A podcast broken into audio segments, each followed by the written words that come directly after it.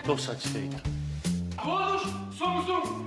Vamos de palestra! Vamos! E o melhor é ser campeão.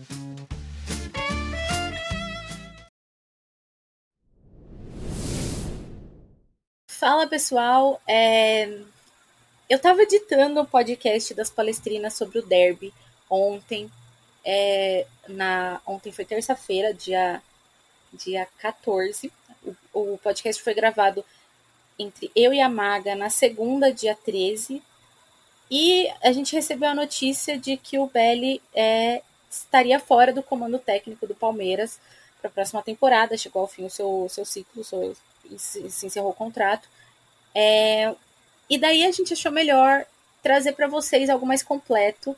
Então eu vou deixar aqui o podcast que a gente fez inteiro, inclusive com a introdução que a gente fez no podcast. E é, vou convidar daqui a pouco as minhas amigas para a gente comentar a saída do Belly e o que acontece com o Palmeiras a partir de então. Então, escutem aqui o podcast sobre o derby e a gente já volta para comentar a saída para deixar tudo completinho e redondinho para vocês.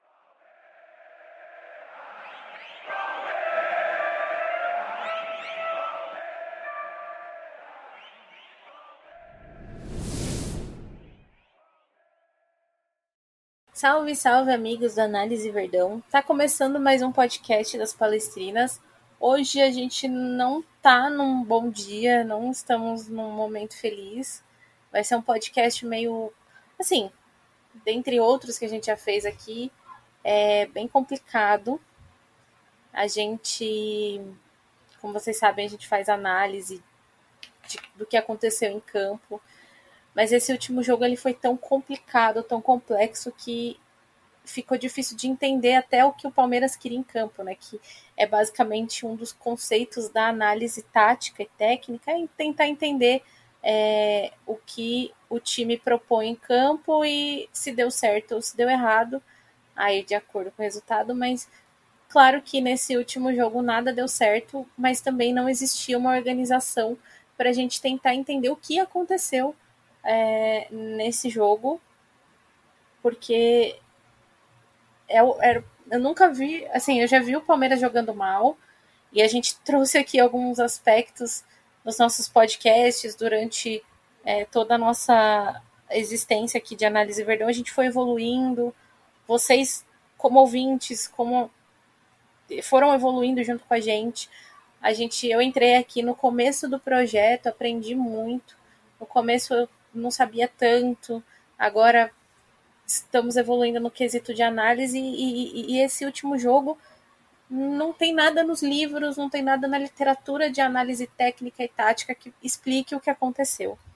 Então a gente vai tentar trazer para vocês as nossas impressões, mas é aquilo, o Palmeiras pegou tudo de ruim que fez no ano, bateu um suco e entregou ontem. A gente vai falar disso. Tecnicamente, taticamente, é totalmente perdido. E o Belli nunca conseguiu arrumar o time esse ano.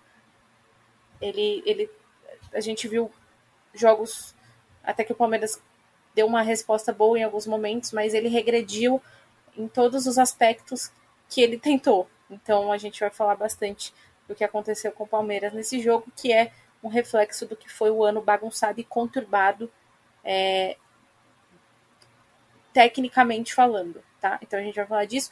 E para conversar comigo tá minha amiga Maga. Maga, seu bom dia, boa tarde, boa noite para quem vai escutar a gente. Bom dia, boa tarde, boa noite. Boa noite, Val. A Val falou sobre esse podcast ser um pouco mais para baixo.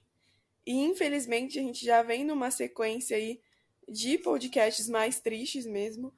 É, eu acho que é muito difícil a gente explicar aqui ou tentar entrar num consenso do porquê o Palmeiras jogou tão mal.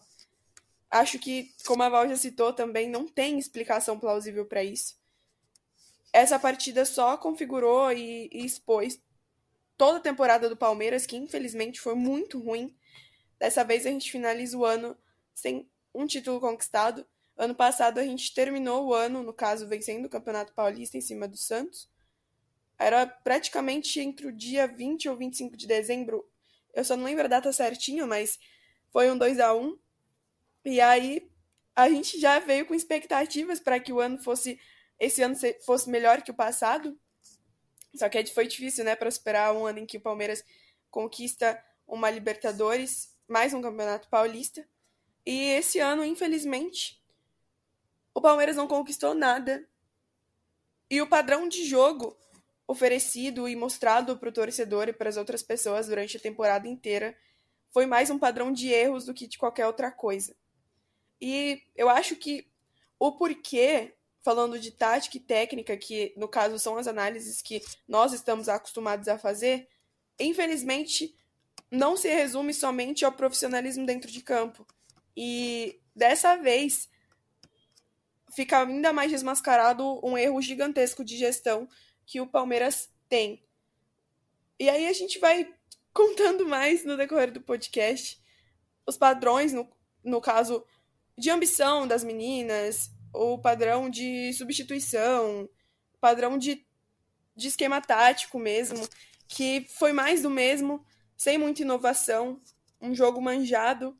E infelizmente a gente fica com essa temporada e eu também não posso nem falar que eu crio expectativas para a temporada que vem, porque de fato não crio nenhuma. Nós vamos ficar é, pelo menos cinco meses sem jogar, é muita coisa, e dependendo da forma que o Palmeiras for gerir é, esses meses, a gente pode perder muitas atletas, ou por algum milagre, não. E eu espero que a gente consiga manter, de certa forma, boa parte do elenco, porque vai ser muito importante para o time começar a se reerguer. Parece que é outra fase de reconstrução, de retomada de projeto, desde a última que a gente teve. E, enfim, claro que não vai ser do, do tamanho da, da, da primeira vez, mas para acontecer uma melhoria gigantesca no Palmeiras, com certeza tem muita coisa para alterar. É, antes só da, da, gente seguir aqui com, com o podcast, só para avisar, semana passada a gente não teve o podcast do, do jogo, por motivos de falta de energia. Um monte de gente ficou sem luz, eu inclusive fiquei sem luz um tempão, então a gente não conseguiu gravar o podcast do último jogo, né? Enfim, é, bom, Maga citou algumas coisas. É, o que acontece no Palmeiras esse ano para mim é uma desorganização funcional. Então começa lá de cima e vem até embaixo. É, o Palmeiras tem um elenco que foi montado, né, com jogadoras que, que são boas, só que o Belly nunca soube usar essas jogadoras. A impressão que eu tive é que ele não conseguia trabalhar com elas. E, e eu não, não entendo por quê.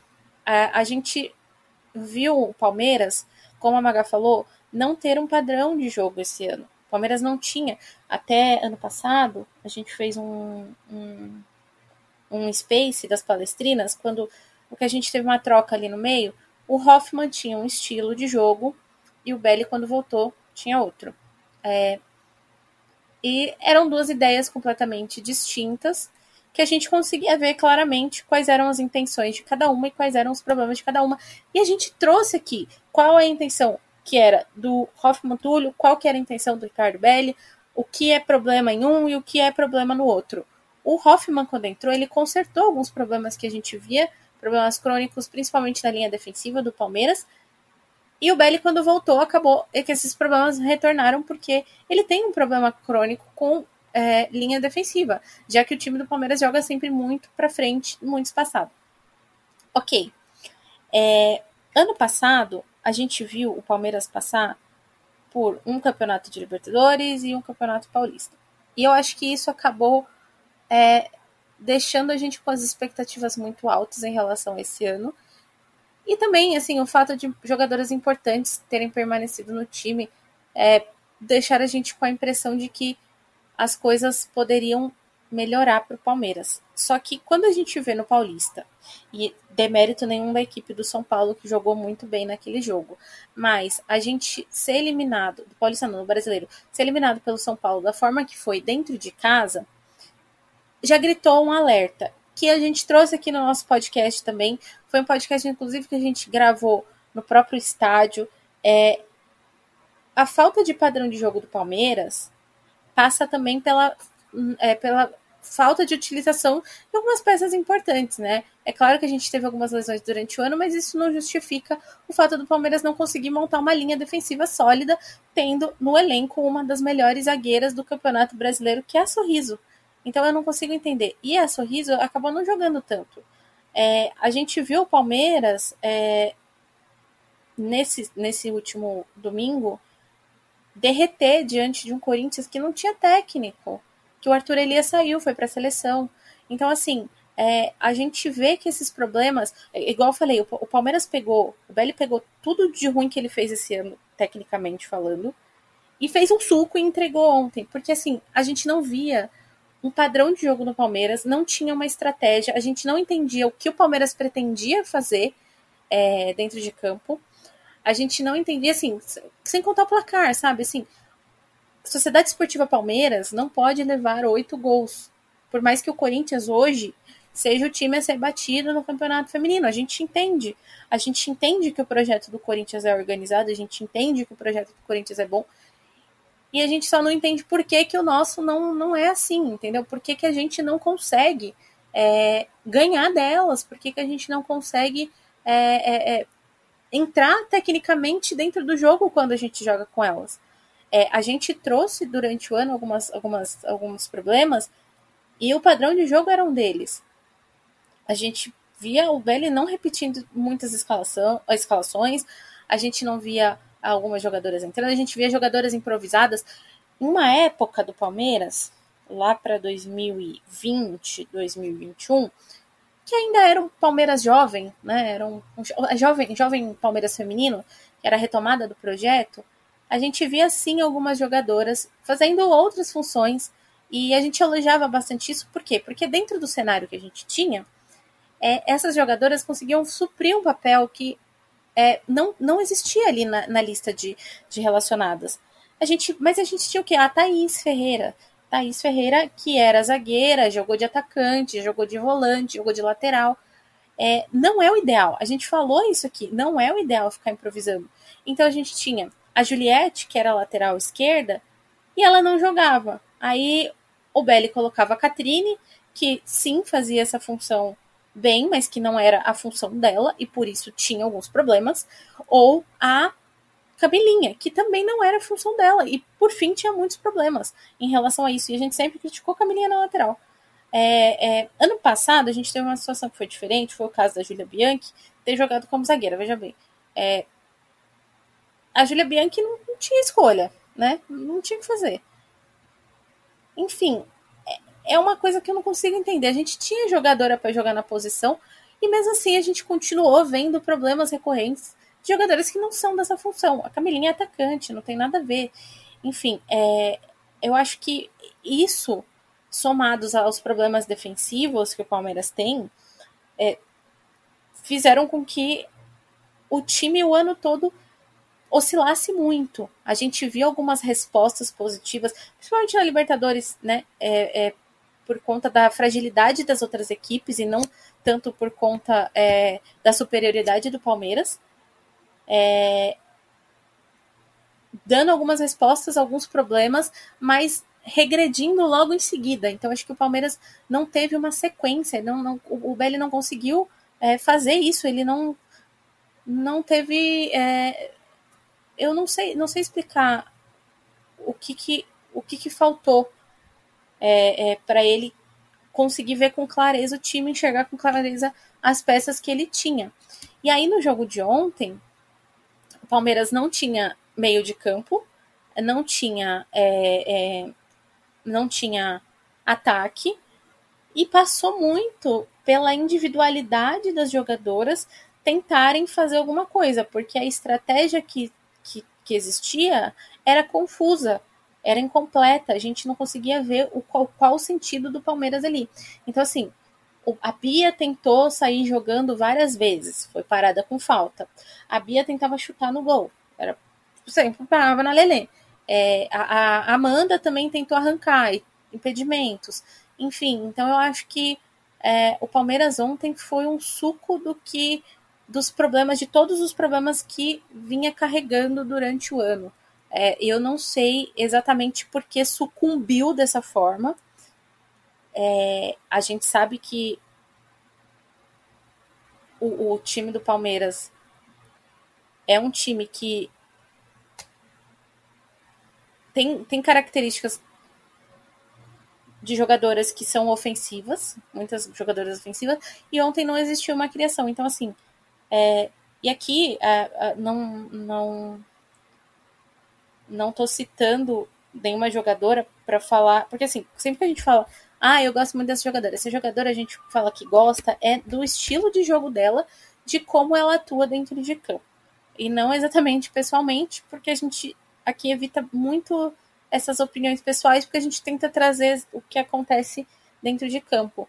Então eu acho que assim, ontem o, o que refletiu tudo foi essa desorganização funcional do time do Palmeiras, que vem que ele vem carregando é, talvez de, é, talvez não é que, que vem carregando desde o início da temporada, porque a gente fala desde o início da temporada de inúmeros problemas que o time tem tecnicamente, taticamente, que não consegue dar resposta para esses problemas. Maga, é, eu não sei se eu me alonguei aqui, mas eu queria saber sua opinião, o que, que você enxergou. Bom, eu não sei nem por onde começar. É, enfim, eu acho que o padrão de o padrão que eu interpretei durante a temporada foi o padrão de time escolhido pelo Belly. Tá, normalmente os times eles possuem um time titular, isso é natural em qualquer instituição futebolística, e normalmente aqueles 11 iniciais, eles vão ganhando a confiança, vão ganhando o, a minutagem e vão permanecendo. E aí, por conta de algumas lesões, a gente foi perdendo algumas jogadoras titulares, como a Tapia no gol, por exemplo. E aí, outro padrão também muito claro foi o padrão de substituição. Tá, eu sei que no começo eu falei que o padrão só era o padrão de erro, mas é claro que, tipo, alguns detalhes em específico a gente vai somando. E aí, quando a gente pega para ver tudo, a gente vai encontrando os erros justamente desses padrões que normalmente não, não deviam acontecer. E justamente o padrão de erro de escalação, eu acho que o, ponto forte é necessariamente dire, ir diretamente na parte de fazer substituições e as escolhas do treinador. Por quê? Porque se nós formos pegar para analisar, por exemplo, a maioria das substituições que aconteceram durante todos os jogos, boa parte delas normalmente era tirando uma zagueira para pôr outra, por exemplo, a Sorriso entrando no lugar de alguém, ou a Juliette entrando em praticamente todos os jogos para sair alguma jogadora de outra posição ali e ela fazer esse papel ofensivo pela ponta, enfim. Em todos os podcasts, eu sempre defendi a questão do que eu adoro ver jogadoras versáteis em campo. Isso para mim é o diferencial de um elenco. Porém, eu acho que o Palmeiras criou uma dependência de jogadoras versáteis e, e se acostumou com isso, a ponto de, por exemplo, sempre entrar com a mesma escalação, mudando apenas a função das jogadoras. Porque se faltar necessariamente alguma peça titular ali em alguma posição, o Belli optava por pegar alguma peça que já era titular para fazer, por exemplo, uma outra função específica ali que não era dela. E eu até podia falar justamente da Catrine também, mas eu acho que hoje em dia a Catrine já é mais lateral do que meio campo. E ela vai continuar, independente se for no Palmeiras ou não, é, fazendo essa função. Posso estar errada, mas eu acredito que ela vai permanecer é, caindo mais pelo lado do campo mesmo. Só que a gente viu também ela caindo pelo meio quanto foi necessário durante algumas partidas. E aí a questão defensiva o Palmeiras, mais no final do ano, optou por ficar com uma linha de quatro mesmo atrás. Em partidas mais difíceis, as laterais ficavam até mais presas, é, ao invés de, de deixar as duas laterais bem ofensivas juntamente com resto do time, para dar um volume de jogo lá na frente. Acontece que o volume de jogo do Palmeiras ele foi muito fragilizado. E eu não sei explicar o porquê também. Mas mesmo com a maioria das jogadoras em algum setor específico do campo, o Palmeiras sai em desvantagem. Principalmente com com equipes de clássicos, com contra rivais, contra o Corinthians principalmente. Inclusive ontem um dos gols, ontem não, desculpa. Antes de ontem um dos gols do Opa, foi ontem, né? é que eu tô perdida já. Foi ontem, amiga. Foi, foi ontem, mas enfim. No domingo, é... Nossa, até perdi. Tá. No domingo, um dos gols do Corinthians eram exatamente sete jogadoras adversárias dentro da nossa área contra oito do Palmeiras, contando com a goleira, é claro. E mesmo assim, o Palmeiras ficava totalmente perdido, parado, assistindo o ataque das meninas, esperando com que elas ampliassem o placar, que foi de fato o que aconteceu. E se a bola travasse na zaga e sobrasse na entrada da área, não tinha ninguém para marcar. E aí sobrava outra superioridade ali do. Aí o Corinthians, no caso, fazia sua superioridade e conseguia volume de jogo dentro da nossa área. E o Palmeiras não acha uma forma de se defender acerca disso. Isso também prejudica muito o time. Porque se o time com linha baixa não consegue se defender, e se o time com linha alta não consegue fazer uma recomposição de credibilidade, aonde está a defesa desse time? Não tem. então, assim, é meio difícil falar sobre isso, porque não é a primeira vez que a gente fala sobre essa defesa. Todos os podcasts a gente falou sobre isso. E eu sei que em algumas partidas o Palmeiras fez bo é, bons resultados, construiu bons placares, e isso meio que deixava a gente esperançoso, e no final eu mesma falava, tipo, não, se continuar assim, apresentar isso, melhorar tal ponto, a gente pode chegar mais longe, a gente pode conquistar tal campeonato, dá para sonhar. Mas acontece que o Palmeiras não melhorou esses pontos. E mesmo jogando contra equipes mais fragilizadas, ele já apresentava alguns erros pequenos que contra times maiores e com mais recursos técnicos e táticos, ficava mais escancarado ainda. Então esse problema de defesa, que já mostrava falhas contra equipes menores, mas que, por exemplo, o Palmeiras não tomava gol, porém levava sustos, ou deixava ali a defesa muito exposta, espaço entre linhas, o, o espaço que o Palmeiras deixa entre a linha de zaga e a primeira linha de meio campo, ele é grotesco. É um espaço muito grande. E flutuar por ali é muito fácil. Porque outro, outro padrão de erro que o Palmeiras veio apresentando foi justamente essa facilidade de, de deixar o outro time jogar. Como assim? Tipo, não pressionava a portadora da bola, não fazia marcação alta. Foram poucas as vezes que o Palmeiras fazia essa marcação alta, que a gente pontuava como um ponto forte da equipe. E aí, ontem, por exemplo, no primeiro tempo, principalmente, o Corinthians vinha com três pressionar a portadora de bola do Palmeiras. E quando o Palmeiras perdia a posse, ele não fazia aquela aquele perde-pressiona é, em velocidade para conseguir manter as, a bola nos pés, porque a gente sabe que o Palmeiras gosta de jogar assim, mas infelizmente faz muito tempo que não, não vem conseguindo apresentar é, esse esquema. Enfim, foram muitas coisas mesmo. E eu acho que é só um somatório de todas as vezes é, que a gente já foi citando no decorrer do ano. Outros padrões de erro também, voltando a falar de, dessa questão da versatilidade das atletas, às vezes a atleta nem é tão versátil e o Belly optava por tentar é, encontrar esse, esse outro, essas outras funções que ela podia entregar, como por exemplo Amanda Gutierrez, que a gente sempre falou da qualidade que ela tem dentro da área e desde o começo do ano a gente via ela fazendo ponta e não só ali na parte do ataque, que até dá para relevar essa questão de, de de flutuar, de ter essa troca de, de posições ali na frente para dar mais velocidade, para fazer pivô. Mas não, às vezes ela vinha marcar lateral, começar o jogo lá de trás, até porque muitas vezes a bola não chegava ao ataque. O meio-campo do Palmeiras ficava muito espaçado em campo. A Duda Santos, no começo do ano, sofria a mesma coisa da Julia Bianchi, ela ficava mais presa à zaga. Depois, ela ficou no meio-campo, mas aí com o passar do, da temporada, mais no segundo semestre, a gente começou a ver ela fazer mais o quê? Mais ponta direita. Lá na frente mesmo, às vezes ela até invertia com a Bia e, e ficava na, na posição de nove ali. Não necessariamente fazendo essa função, mas às vezes a Bia voltava para tentar recuperar a bola e ela quem, quem ficava lá na frente. Sendo que isso não é o papel dela. E, enfim, o Palmeiras perdeu a qualidade.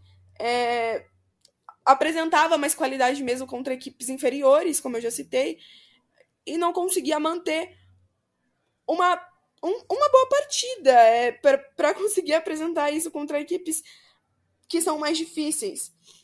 Enfim, eu acho que. Eu não sei se eu consegui falar tudo que eu tinha pensado, na verdade, porque eu acho que são tantos detalhes que a gente acaba esquecendo alguma coisa e deixando passar. Mas, de certa forma, eu acho que cada erro que o Palmeiras já apresentou esse ano, a gente acabou falando nos outros podcasts. E esse aqui é mais uma vez, infelizmente, uma revisão de tudo, porque Por exemplo, o Brasileirão, a Val citou a eliminação para o São Paulo, foi em, no final de junho desse ano. Olha quanto tempo o Palmeiras teve para se preparar para os jogos decisivos da Libertadores, para os jogos do Paulista. Infelizmente, não alterou praticamente nada do que foi apresentado naquele campeonato. Então, o mais do mesmo continuou. O feijão com arroz às vezes também foi esquecido. E apesar de tentar inovar em algumas questões, a inovação foi feita da maneira errada. E eu acho que essa inovação ela ficou meio manjada, porque a inovação foi justamente essa escolha de, de fazer os jogadores estarem em outras funções, só que isso permaneceu em todas as outras partidas. Então, justamente, voltando àquele padrão de substituição, fazendo as mesmas trocas, ele sempre falou também dessa questão de mudar é, taticamente dentro de campo as funções sem mudar as peças. E, infelizmente, a gente viu que não funcionou, porque o resultado chegou, a gente tem que se basear nos números agora e na, em, em tudo que a gente viu. E o Palmeiras se resumiu basicamente a isso. É isso. E assim, acho que vale reforçar que a gente não está tentando aqui trazer é, é, o, como a Bel falou, o profeta do, do acontecido, né? Ou tentar é, dizer que nós somos os messias da análise, longe da gente, é claro que não. É que o que a gente está tentando trazer aqui é o que a gente enxergou taticamente, tecnicamente, dentro dos conceitos que a gente estudou aqui ao longo da nossa, da nossa passagem pela análise Verdão, né? Eu estou há uns três anos já aqui, então a gente tem a gente tem estudado, a gente tem aprendido é, é, é, nós não somos nenhum, nenhum Messias, né, que vai, que promete, a, que, fa, que, né, que vai entregar a Terra Prometida para vocês, mas assim, dentro do que a gente estudou, a gente não viu nenhum tipo de evolução dentro do Palmeiras. E é isso, a gente, a gente só viu assim uma regressão técnica e tática, mesmo tendo um elenco que é, no papel é, é muito forte para disputar campeonato. Então, assim, a gente não consegue entender o que aconteceu aí nesse meio do caminho. E alguma coisa, ai meu Deus, alguma, alguma coisa precisa mudar, né? O que precisa mudar, né? Precisa que o Palmeiras se estruture e tenha uma gestão que olhe o Palmeiras feminino como uma prioridade, como para disputar título de fato. Que olhe o Palmeiras e fale, vamos para cima. O que acontece? Por que, que o que acontece com o masculino não acontece com o feminino, entendeu? É, é essa questão. E a gente indagava isso muito é, nos, nos tempos atrás. A gente pediu é, é, a psicóloga no Palmeiras, o time, a gente percebe que fica fragilizado quando perde. É, e eu ainda acho que no futebol feminino isso ainda é mais forte, porque as jogadoras têm contato com a torcida, têm contato com vocês que escutam a gente, um contato com a gente, não contato pessoal, mas assim, elas estão na internet e elas são mais acessíveis até do que no futebol masculino, elas escutam mais, elas veem mais. A gente sempre tenta ter um respeito e, e um cuidado muito grande com o que a gente fala, porque as jogadoras também escutam, a gente não está ofendendo elas, nem o trabalho delas diretamente, a gente está é, tentando trazer o que aconteceu, o que a gente enxergou de, de ruim é, dentro de campo, é, claro, respeitando todo mundo, porque somos todos seres humanos, né? Tanto respeitando vocês que estão ouvindo a gente, respeitando as jogadoras, né? Sempre. É, mas é isso, eu acho que o Belly não soube entregar isso, sabe? Não soube é, amarrar esse time e fazer jogar. Então, foi um ano que foi muito ruim. Foi um ano que foi muito mal planejado por parte do Palmeiras, sabe? Precisa que o, o Palmeiras, que a Leila olhem Palmeiras feminino como um igual do Palmeiras masculino. Eu sei que o Palmeiras masculino tem a história deles, que, que é uma história diferente, que é uma história mais longa por conta de todo o cenário do futebol feminino. O Palmeiras teve um time em 2001 que foi campeão paulista. Vocês estão cansados de saber essa história. A gente volta com o projeto em 2020, a gente olha para o projeto. O projeto quando era novo, é, é, o projeto jovem, a gente falava, projeto novo, ok. Só que o Palmeiras cresce, a modalidade cresce e o projeto do Palmeiras não acompanha. Essa que é a questão. Se vocês pegarem podcasts nossos de 2020, 2021, a gente vai falar, poxa, um projeto bacana. Só que a gente não vê essa evolução. não existe uma evolução no Palmeiras. Então, assim, é preciso olhar para o Palmeiras como um igual do Palmeiras masculino, que é um time que disputa, que briga, que tem uma camisa pesada, porque é a Sociedade Esportiva Palmeiras. Não adianta nada a gente ficar aqui é, analisando tecnicamente, taticamente, se alguma coisa não, não for feita para para mudar esse, esse, esse viés do Palmeiras. O Palmeiras precisa entrar com confiança dentro de campo, sabendo que tem como disputar, sabendo que tem uma estrutura boa para disputar, que vai ter um apoio bom para disputar ali, seja de quem for, da diretoria, da gestão, de quem for. As meninas merecem isso. E assim, a gente vê um jogo que muitas, muitos torcedores estão ventilando que pode ser o último jogo da Bia é, com a camisa do Palmeiras, que não precisava ter terminado assim. A gente sabe o quanto que é difícil jogar com o Corinthians. E mesmo assim, o time entrou despreparado, né? Entrou sem uma técnica. E não nem era o Arthur Elias, que foi um pesadelo pra gente durante esses tempos todos. Então, assim, é, é, não sei se eu me alonguei, se eu me fiz entender. É muito complicado. Assim, eu vou confessar para vocês, eu sinto o futebol. Eu sempre sinto o futebol. Tô sendo muito sincera aqui. É, a gente evita muito aqui no análise trazer opiniões muito pessoais, porque nós somos um canal, né? A gente não vê a Globo trazendo opiniões muito pessoais, gente, nós somos comentaristas, a gente tem que analisar o que a gente enxerga. Mas eu sinto o futebol, eu não tenho como falar para vocês que eu não sinto. E esse jogo me deu crise de ansiedade, eu tenho que ser honesta. Chegou uma hora que eu falei, eu não quero falar sobre isso, porque é muito ruim, é muito difícil pensar o que aconteceu para o time tomar oito gols, entendeu? É, Maga, você quer completar alguma coisa? Eu não sei se eu extrapolei também. É, por favor. Não, acho que você tá corretíssima. Eu acho que a, o nosso papel aqui não é dizer em outra, de outras formas sobre o trabalho de ninguém. Eu, é que, tipo, eu não sei, na verdade, a definição correta sobre isso.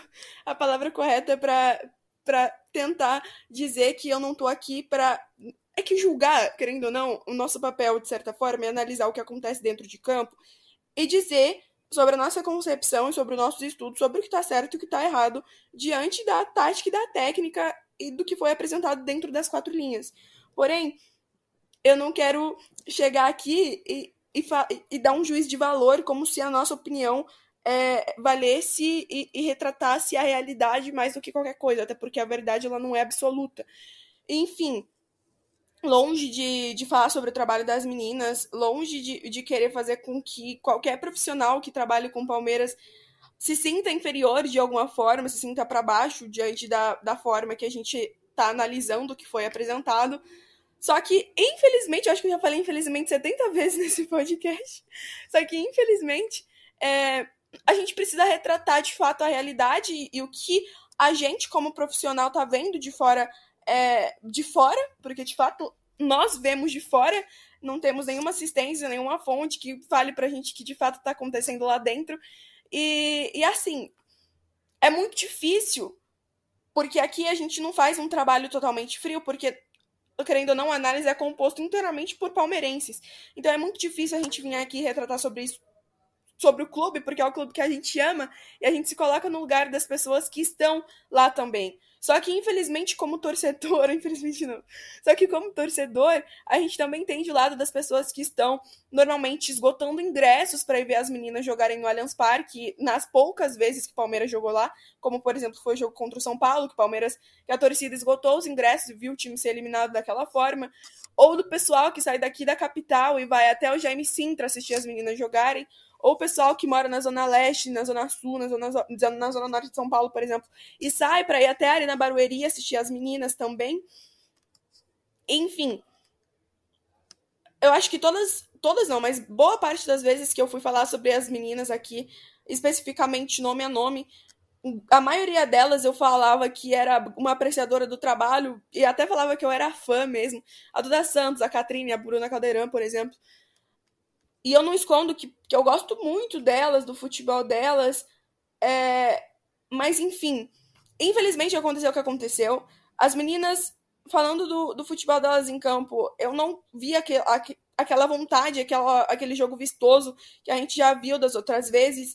E também isso se dá sobre as opções do comando, do, do comando técnico, as opções da gestão do clube e as omissões que acontecem por parte da, da grande mídia de futebol feminino e também das organizações, porque é uma coisa que a gente não citou, mas é uma coisa que eu fiquei revoltada aqui na minha casa e muita gente não falou sobre isso também, mas é que eu não consigo engolir como que eles colocam um jogo decisivo, nem um jogo decisivo, acho que qualquer partida para acontecer é, 11 horas da manhã para pegar um sol de meio-dia num calor de, por exemplo, que está chegando a 40 graus em São Paulo. E eu acho que acreditar que uma pausa para hidratação é, vai surtir efeito em alguma coisa é, é completamente ironia. E eu não falo e eu não tô falando isso para dizer que isso prejudicou o Palmeiras em nada. Claro que não. O Corinthians tem todo o método do placar que construiu. Foi um grande jogo da parte do Corinthians. Aliás, o Corinthians costuma fazer grandes partidas e é, querendo ou não, a elite do futebol feminino. É, mas isso também faz mal para elas. A gente viu jogadoras do Corinthians caindo no campo com mal-estar. E, e, gente, eu acho que isso é inadmissível.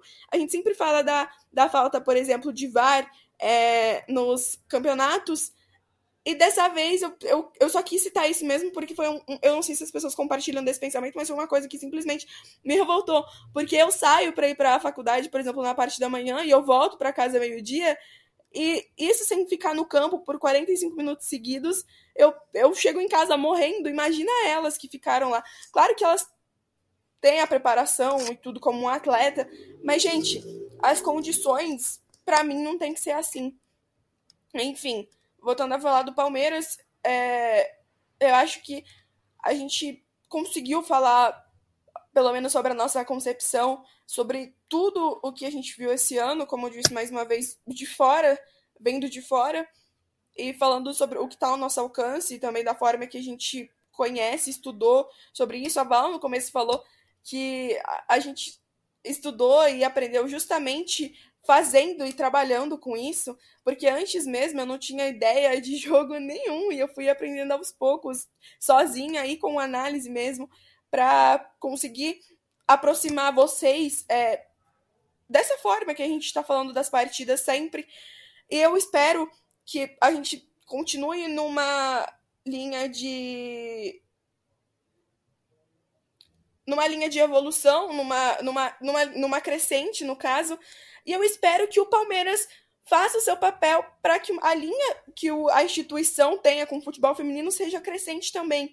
O que agora a gente não tá vendo. Amiga, é isso. Assim, é, foi um desabafo que vocês não estão acostumados a ouvir aqui no Análise. Eu vou repetir, nós somos um canal de análise técnica e tática, mas a gente precisa falar, né? É, é preciso falar e a gente falou. É isso que a gente está sentindo nesse momento. E, Maga, obrigada pelo podcast, por, por vir aqui conversar comigo, é, por abrir seu coração também é, e por estar aqui para analisar esse jogo.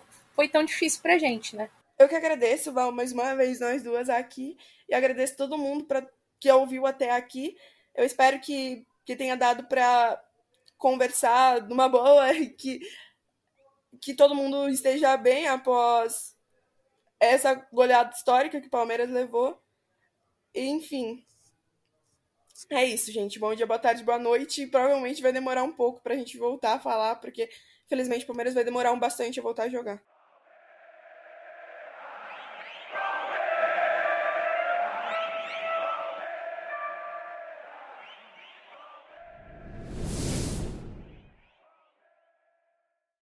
Bom, e agora para comentar então o que tem acontecido com o Palmeiras, não só o Belli saiu, como também a Vani, que, que fazia parte da comissão técnica, também ela pediu desligamento, foi anunciado hoje na quarta-feira.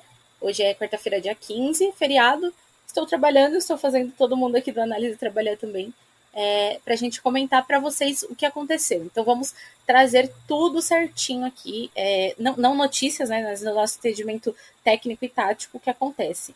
É, só vou deixar claro para vocês também outra coisa, que o que a gente vai falar aqui é 100% o que a gente pensa aqui dentro, é, é, como seres humanos, como produtores de conteúdo, tá? Então, é, vou convidar minha amiga Laisa Rodrigues. Lai, Seu bom dia, boa tarde, boa noite. Bom dia, boa tarde, boa noite, Val. Bom dia, boa tarde, boa noite, Duda. A Maga, que também estava aqui é, no podcast, todo mundo que está ouvindo a gente. É, bom, chegamos aí para comentar é, a saída, a segunda saída do Ricardo Belli no Palmeiras. É, o Ricardo, ele foi o segundo técnico do Palmeiras desde a reativação lá em 2019 teve uma passagem, depois saiu e acabou voltando, né, retornando para o Palmeiras. Nesses tempos que o Belli esteve à frente do Palmeiras, conquistou duas vezes a Copa Paulista, né, de 2019 e 2021, o Campeonato Paulista e a Libertadores em 2022.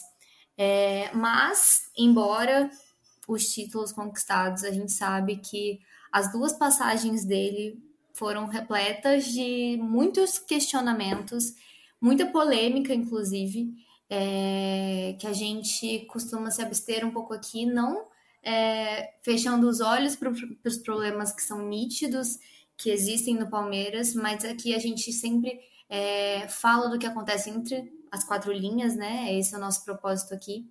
Mas é, até o que a gente estava conversando sobre o derby foi que esse derby ele foi um suco do que aconteceu no Palmeiras nesse ano, é, nessa temporada. É, esse 8 a 0 diz muita coisa sobre tudo o que a gente vem falando ao longo desse ano inteiro aqui, em questão de análise mesmo, em questão de, de erros que a gente vê sendo repetidos, né? A gente acompanha o Palmeiras desde o começo e a gente sabe que a gente sempre viu é, principalmente na primeira passagem do Belly, características muito fortes dele em questão de, de jogo mesmo.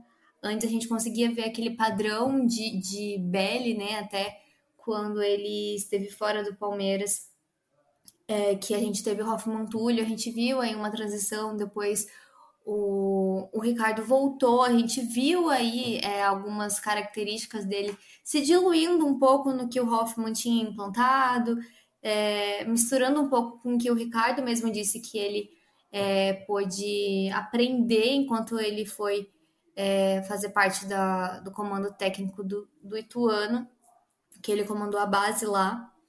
Mas esse ano, realmente, o que a gente viu foi um desastre. A gente não viu é, muitas coisas dando certo. Esse ano a gente pode falar muito mais de acertos pontuais do que erros. Erros a gente, foi, a gente viu aí um, um panorama de, de um campeonato todo que a gente toda vez vinha aqui falar de erros crônicos que a gente via, sabe?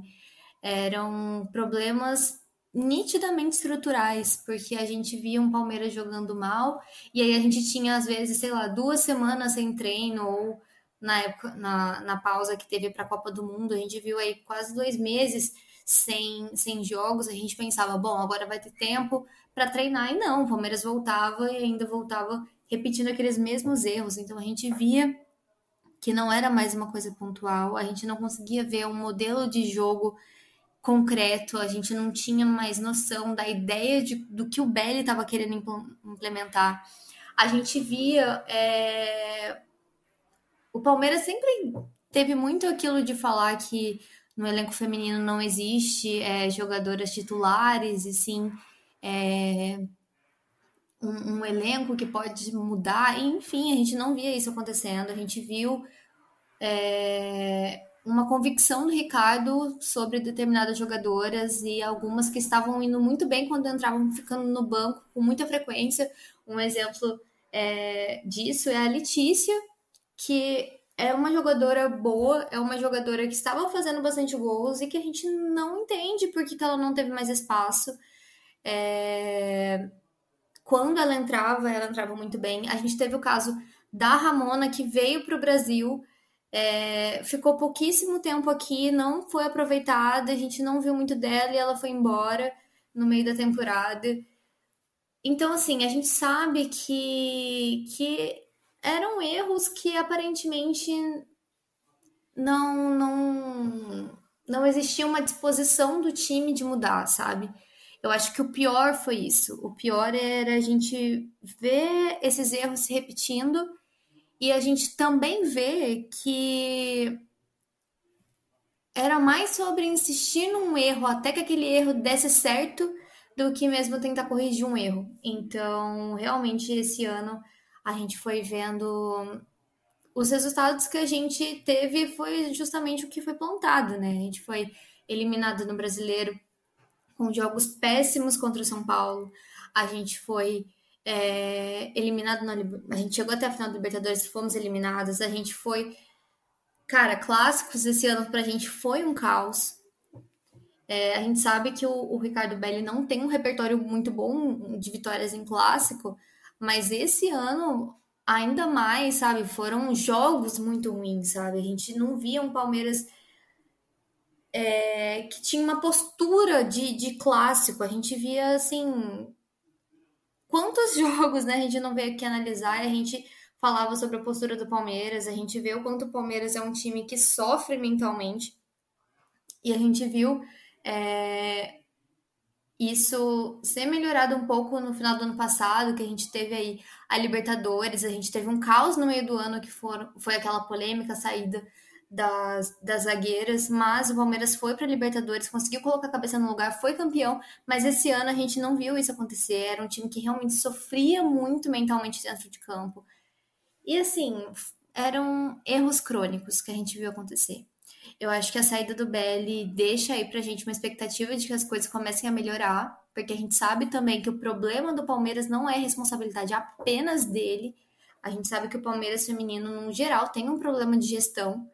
E, e uma coisa vai levando a outra, né? Então a gente via que esses erros, um ia atropelando o outro e aí virou uma bola de neve. Aí fomos eliminados agora para o Corinthians com essa que foi uma humilhação, foi uma mancha realmente para a história do Palmeiras feminino. É, essa eliminação contra o Corinthians, esse 8 a 0 foi assim realmente um vexame e que respinga muito em cima desses erros que a gente vem falando ao longo do ano todo, sabe? Eram erros que a gente via acontecendo dentro das quatro linhas, mas que a gente sabia que acontecia fora também. É, eu acho que o Palmeiras tem muitas convicções que não está disposto a abrir mão. Pelo menos essa gestão a gente vê que, que não, não realmente é, parece que comanda o time dentro daquelas convicções e pontos, sabe? Não existe nada para além daquilo, e isso é uma coisa que nitidamente está prejudicando a equipe.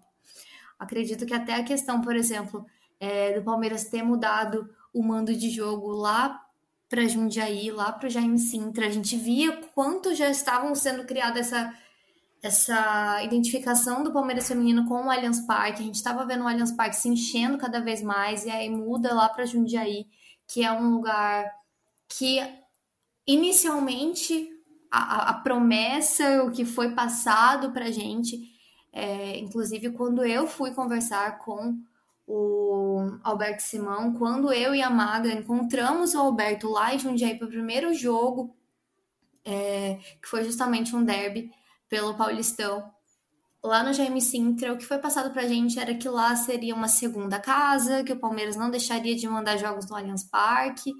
E assim, a gente teve um jogo ou outro desse ano aqui no Allianz, mas depois que Jundiaí ficou pronto, que a estrutura ficou pronta, os jogos foram lá. E e aí parece que é dentro do que é melhor, dentro das convicções que existem dentro dessa gestão. É uma gestão que, que se fecha muito no quesito é, não vamos atender muitas necessidades da torcida, como se a torcida fosse algo muito. É, como se fosse um anexo do time. E assim, eu tenho uma opinião de que é lógico que a torcida não tem noção do que acontece dentro de um clube, mas a torcida é parte essencial de um clube. E é lógico também que os profissionais que trabalham dentro do clube não devem trabalhar para a torcida, mas também eu acho totalmente errado você fazer uma gestão que tenta anular a torcida e não pensar na torcida em nenhum momento. E muitas vezes ainda é, parecer que faz justamente o que a torcida não quer que faça. Parece que é uma birra. E isso foi, foi uma coisa que, infelizmente, a gente viu que levou o Palmeiras até um ano desastroso. Esse ano do Palmeiras realmente foi é, em questão de resultado, em questão de desempenho, é, acredito que foi o pior ano desde a reativação, porque mesmo nos primeiros anos o Palmeiras conquistou aí, por exemplo, em 2019 o Palmeiras conquistou a, a Copa Paulista, esse ano tudo bem, não disputamos porque avançamos no Paulistão, mas avançamos para cair de uma forma desastrosa contra o Corinthians. Então, em questão de desempenho, em questão realmente assim, acho que foi uma das piores épocas do Palmeiras feminino e é muito triste. Então eu espero realmente que a mudança de técnico agora realmente seja um pontapé inicial para uma mudança estrutural no Palmeiras, porque a gente sabe é, os dois últimos outros técnicos que passaram pelo Palmeiras e saíram e abandonaram o time, né? O tanto o Hoffman Túlio quanto a Ana, que foi a, a primeira a primeira técnica do Palmeiras feminino, é, eles saíram falando justamente, né, que era complicado trabalhar ali no Palmeiras por conta das questões estruturais, da questão de gestão, era um problema até de, de jogadoras mesmo que, que, enfim, que pareciam que não, tinha mesmo aquela, não tinha uma gestão realmente que que colocasse, deixasse com que cada um cumprisse o que devia ser cumprido, né?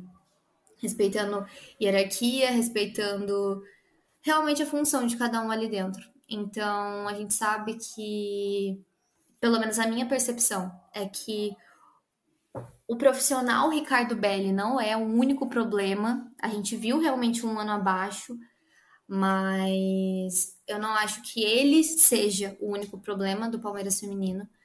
Esse ano realmente foi abaixo, esse ano realmente a gente não conseguia compreender muitas coisas, mas ainda assim a gente viu o Ricardo comandando o Palmeiras até uma final de Libertadores. É, a gente viu muito tempo do Ricardo, a gente acompanhou muita coisa dele, a gente viu coisas dando certo e coisas dando extremamente errado. Eu acho que esse ano o pior problema foi realmente querer abraçar esses erros e não estar tá, aparentemente disposto a, a solucionar e sim ficar batendo ali naquela tecla. O Palmeiras esse ano realmente foi difícil de analisar e entender o que acontecia. Então, enfim, é, espero que entendam que não é um ataque pessoal a, a ninguém, mas realmente tudo o que estava acontecendo em questão de gestão e comando técnico do Palmeiras esse ano não deu certo. Esse ano a gente teve ali um preparador físico que era de seleção brasileira, passou pelo Palmeiras, saiu, sabe? São coisas que a gente não consegue entender por que, que essas coisas acontecem, por que, que o Palmeiras. É... Sabe, a gente fica nessa de tentar entender as coisas. É muito difícil quando a gente fala de fora do clube de quando as coisas que acontecem dentro do clube não são muito bem informadas pra gente. A gente sabe que o Palmeiras também tem esse, esse problema em questão de comunicação, porque a gente tenta saber de atleta, de, sobre lesão de atleta, sobre previsão de volta, sobre o que está acontecendo, por que tantas atletas estão sendo machucadas assim, e a gente não tem respostas. Tudo o Palmeiras parece que quer deixar um, aquela cortina na frente, então fica realmente complicado da gente entender muitas coisas. É, não é um time que trabalha com tanta transparência para a gente da imprensa. Então, enfim, é, espero que essas mudanças, tanto do Belly quanto a Vanessa, que deixaram agora o, o clube, sejam aí um, um pontapé inicial para uma reestruturação mesmo no Palmeiras, porque do jeito que tá, acredito que seja até difícil da gente conseguir manter, é, sabe, um elenco a espinha dorsal do Palmeiras, a gente sabe que a gente tem jogadoras que, que são essenciais para o time, mas quanto mais essas coisas vão acontecendo, menos a gente fica com a esperança de que elas queiram continuar no time, até porque a gente sabe que elas teriam espaço para jogar em muitos outros lugares, dentro e fora do Brasil. E a gente vê muitos outros times se estruturando, muitos outros times é, crescendo mesmo, né, na, na modalidade.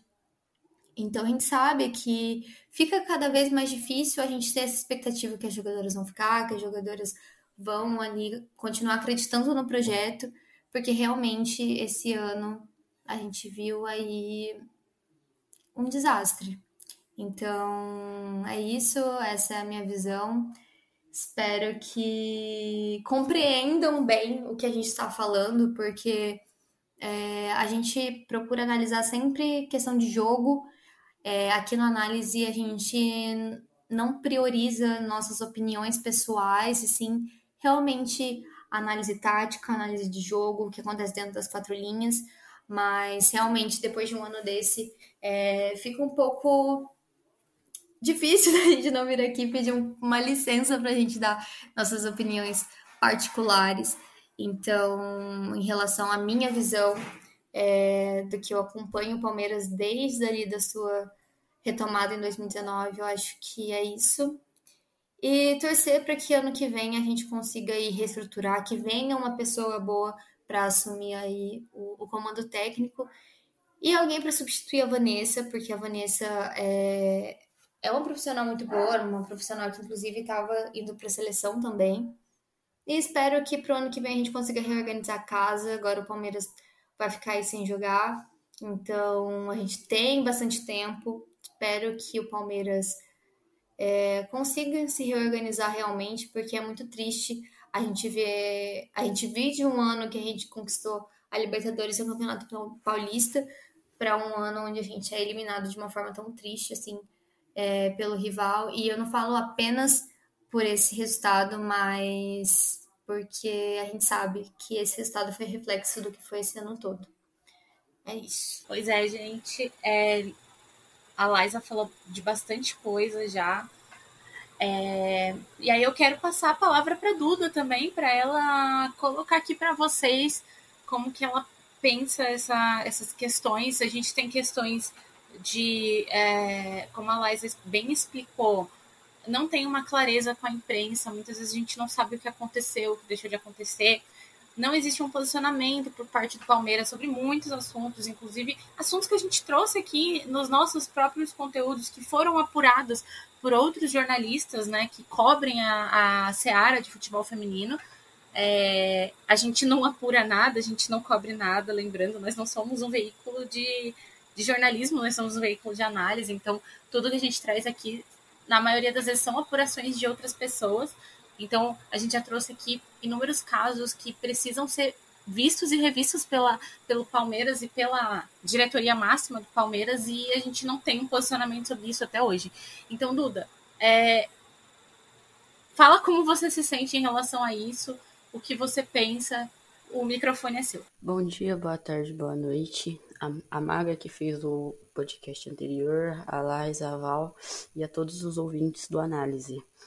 Bom, é, como a Val e a Laisa mesmo disse, é, o análise não tem é, opinião própria, né? A gente analisa todos os jogos e o que acontece fora, a gente não tem poder sobre isso. E hoje a gente veio dar nossa opinião pessoal, porque foi uma temporada extremamente desastrosa para todos que acompanham a modalidade e também o, o Palmeiras. É o seguinte, é, vou pegar um, um gancho da, da, da Laís aqui, porque é o seguinte, ela comentou da Ana, que foi a primeira treinadora do, do Palmeiras quando pegou o acesso para a elite do brasileiro feminino. E uma coisa é, se vocês me corrijam se eu estiver errado, mas ela simplesmente foi demitida com um aproveitamento extremamente alto para a chegada do Ricardo Belli. E a gente não entende o porquê da demissão. Pelo menos eu, particularmente, não entendi o porquê da demissão. Veio o Ricardo Belli, a gente, na, no primeiro ano, ganhou a Copa Paulista, mas também caiu pro, pro Corinthians. E não tem muito o que falar, né? Era o primeiro ano do Palmeiras, tudo, a gente ficou no Brasileirão pro Corinthians, e até entendível, entre aspas. E aí a gente começa a ver, o Ricardo Belli teve uma passagem mediana, a primeira passagem dele mediana pelo clube, foi demitido porque não estava apresentando um bom futebol e também não estava indo atrás de resultados desejáveis, né? Tanto pela torcida quanto pela gestão. Depois veio o Hoffman Túlio, que apesar dos apesares não aguentou a bronca dentro do clube, não aguentou pressão interna, né? E a gente também sabe, não sabe, sabe por cima do que aconteceu, perdemos atletas importantes por briga interna, que também ninguém sabe a verdade do que aconteceu, porque, como as meninas disseram, a, o Palmeiras com a imprensa não, não são claros, então fica complicado de entender o que acontece. É, no meu ponto de vista, também como a Laísa já falou, o problema não é só o Ricardo Belli, não é só ele ali. Porque quem que contratou ele? Viu que na primeira passagem tudo que aconteceu trouxe de volta. Ah, beleza, ganhou Libertadores ganhou Paulista. Como que pode um time que ganhou Libertadores e ganhou Paulista ter caído de rendimento drasticamente igual foi? Não é questão de, de perder títulos, mas a forma que estava jogando também. A gente foi eliminado no, no brasileiro jogando em casa, a, entre aspas, apanhando, né, pro São Paulo de uma forma vergonhosa. Que todo mundo que acompanha o Palmeiras não ia falar que isso ia acontecer. Esse último resultado do derby foi a, a gota d'água. Entendeu? Foi estopim. Que não pode acontecer em qualquer modalidade, seja no, no feminino, seja no masculino, não pode acontecer. Você está jogando um clássico com o maior rival e perde da forma que foi. E assim, o Ricardo Belo já não tem é, um retrospecto muito bom contra o, os principais rivais, né? São poucas vitórias em clássico. E aí ele ainda me aparece para falar aquela questão da convocação da seleção do Arthur Elias. Péssimo time, né? Logo depois toma oito nas costas. Enfim, é, no meu ponto de vista, igual eu estava falando, o problema não é só o Ricardo Belli. O problema é a diretoria no geral, não só Alberto Simão, mas como todo o departamento ali, e também incluo a, o departamento principal, né, que é onde fica Leila Pereira e todos os outros. Porque uma pessoa que fala que na presidência do clube vai abrir mais espaço para as mulheres, que vai observar mais o futebol feminino. Acontece casos de que foram expostos aí pela, pelos jornais de assédio moral, de abuso psicológico dentro da equipe feminina, não faz nada para suas atletas. Que tipo de presidente que é essa? Aí tem sempre uma cortina de fumaça. O Alberto Simão simplesmente contra, consegue contratar jogadoras que a gente não entende como consegue vir para o Palmeiras devido a todas as situações que acontecem. Às vezes, creio eu, que seja a questão de ter jogadores de renome no clube, como a Bia, a Andressinha e outras demais, que convencem elas vir, porque se depender somente do, da diretoria, há casos e casos de jogadoras que saíram do clube brigadas, que vira e mexe, postam uma indiretinha ou outra alfinetando a diretoria do Palmeiras nós da imprensa, nós torcedores, não sabemos o que realmente acontece lá dentro. Mas é muito estranho. Diversos jogadores que saem do clube não querem voltar. Então a culpa é só do futebol do, do Ricardo Belli que não tá dando certo? Ou a culpa é de alguém lá dentro que faz essa pressão psicológica? Porque olha, como todos me conhecem do análise, eu sou estudante de direito. Recentemente, eu pesquisei o nome do Alberto Simão no Jus Brasil e ele tem diversos processos trabalhistas. Então, como que a equipe do Palmeiras, que quer ter nome, não quer manchar mais ainda o nome do clube, né? Porque é uma sociedade esportiva, não é apenas o futebol masculino, tem outras modalidades. Como que pode simplesmente deixar um cara que tem, sei lá, 5 a 10 processos trabalhistas nas costas, comandar um, um cargo tão importante que é dentro de um, uma equipe de futebol. Não entra na minha cabeça, entendeu? Então, isso tudo é um problema que engloba o, o Palmeiras masculino, com a Leila Pereira, que é a que comanda tudo, como o, a gestão do futebol feminino, que parece ser de amador. Não parece que somos uma equipe enorme, não parece que somos uma equipe que ganhou a Libertadores. Então, é basicamente isso. Não é culpa apenas do Belly que não tem um, um futebol jogado. A culpa é de todo mundo. E rapidinho, só complementando isso que a Duda falou, é, sobre parecer que somos uma equipe amadora, que não somos uma equipe profissional. É, no início agora de dezembro vai ter a primeira copinha feminina e o Palmeiras é um dos únicos times, é, inclusive o único time grande, né? O único time assim é, da elite, assim, que não tem time para participar da Copinha Feminina. O que é muito triste, porque deveríamos ter, né? Porque é o Palmeiras. É o Palmeiras, é um time que no, no masculino é, tem um trabalho tão bonito com as categorias de base e no feminino a gente segue ainda ser, sem ter categorias de base e ainda sem conseguir nem um time para disputar a copinha. Então, eu só ia complementar também que você falou da, da copinha, que o Palmeiras não tinha equipe de não tinha equipe de base, igual você falou. E assim, temos jogadores muito boas que não disputam a base porque não temos e acabam sendo entrega, integradas no, no, futebol profissional, entre aspas, né, no futebol adulto. E tanto que perdemos jogadoras, que se eu não me engano, me fugiu o nome da jogadora, que ela foi para o Uberlândia porque não tinha espaço no feminino. Tanto que a Dudinha tem 17 anos e ela não tem espaço, ela tem que jogar no meio das profissionais de 25 a 30 anos, porque o Palmeiras não faz um projeto bom com a base. E a Dudinha é um fenômeno. Teve um, um dia que, eu não esqueço, foi. Eu não lembro o jogo que era, foi no Allianz à noite, eu tava lá e eu vi a Dudinha aquecendo. E assim, cara, ela não perdeu um domínio. Ela é muito boa e eu acho muito ruim ela ser não, não tanto aproveitada, porque, claro, dentro do, do, da gama de adultos ela acaba perdendo um pouco de posição, mas na base ela seria muito bem aproveitada. Então, Infelizmente o Palmeiras tem, mas esse problema é algo que a gente sempre bateu na tecla aqui também no Análise Verdão sobre questão do futebol de base, sobre a questão da renovação do que é o esporte feminino, porque é impossível você ter uma renovação, você ter uma continuidade no esporte feminino sem ter apoio à base, gente. É impossível. A gente vê hoje uma safra nova, a gente viu o Brasil perdendo muito. É, isso falando de futebol masculino, tá? É, a gente viu o, o Brasil perdendo muito é, em relação a futebol, a jogadores de futebol, é, porque não tinha uma base forte. E aí a gente tá vendo o feminino nesse caminho. Agora, a safra nova de, de base do futebol feminino é, é muito boa. Não, de futebol masculino, desculpa. A base de, essa nova safra de base de futebol masculino é muito boa. Aí o futebol feminino precisa crescer. Ainda precisa de muito. E o Palmeiras, como um time do tamanho que é, deveria estar atento a isso, né? Mas enfim, ainda não está. É... A gente tentou trazer aqui para vocês o que a gente pensa sobre o que acontece, mas como vocês mesmos sabem, a gente fica com muita falta de resposta, né? A gente.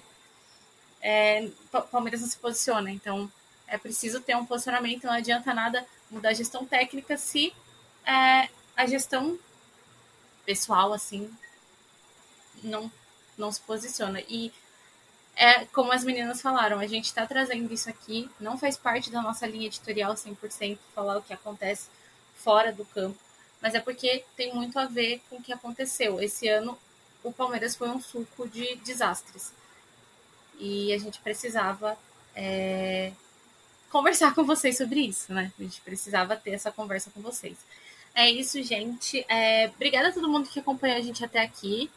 A gente vai tentar, tra tentar trazer outros conteúdos de análise, claro, para vocês aí durante esses cinco meses que a gente vai ficar sem ver o Palmeiras feminino. Não vai ser fácil, mas a gente vai tentar aqui trazer tudo que vocês querem. Deixem sugestões aí pra gente.